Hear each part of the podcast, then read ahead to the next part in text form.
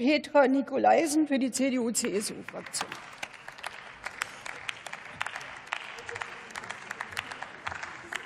Sehr geehrte Frau Präsidentin, liebe Kolleginnen und Kollegen! Selbstverständlich ist die Wärmeplanung grundsätzlich ein sinnvoller Ansatz, um die Wärmeversorgung nachhaltig auszurichten.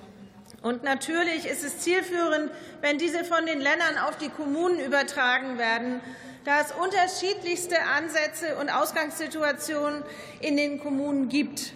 Bund und Länder wären kaum, wäre es kaum möglich, diese verschiedenen Potenziale zusammenzuführen und passgenaue Lösungen zu entwickeln. Aber, liebe Kolleginnen und Kollegen, wichtig ist doch dann, dass der Bund einfach nur den Rahmen vorgibt, der den Kommunen möglichst Flexibilität und auch viel Gestaltungsspielraum bei der Erstellung und Durchführung der Wärmeplanung gibt. Dazu gehört selbstverständlich auch, lieber Kollege Föst, die Technologieoffenheit.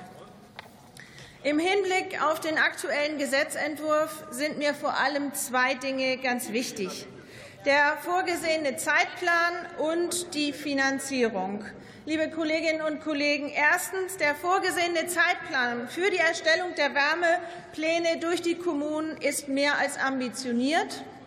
So frage ich mich etwa, mit welchem Personal die Kommunen diese zusätzliche Aufgabe der Wärmeplanung in der vorgegebenen Zeit eigentlich erfüllen sollen.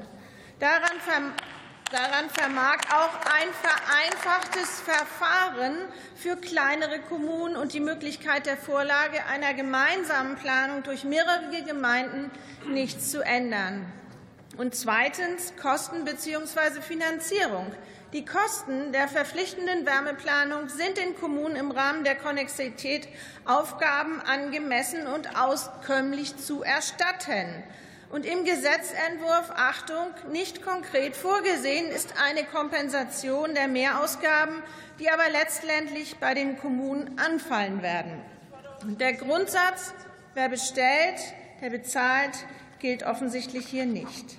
Wenn auf Länderebene die Konnexität nicht eingehalten wird und bei der Übertragung der Aufgabe an die Kommunen diesen nicht durch die dadurch anfallenden Kosten erstattet werden, wird diese vom Bund vorgesehene Wärmeplanung zu einer Verschärfung der ohnehin schon angespannten kommunalen Finanzsituation führen.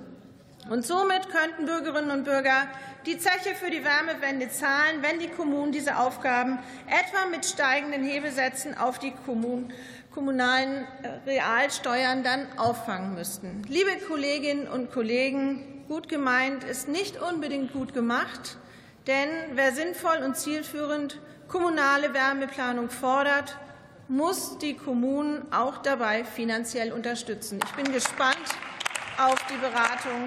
Herzlichen Dank für die Aufmerksamkeit.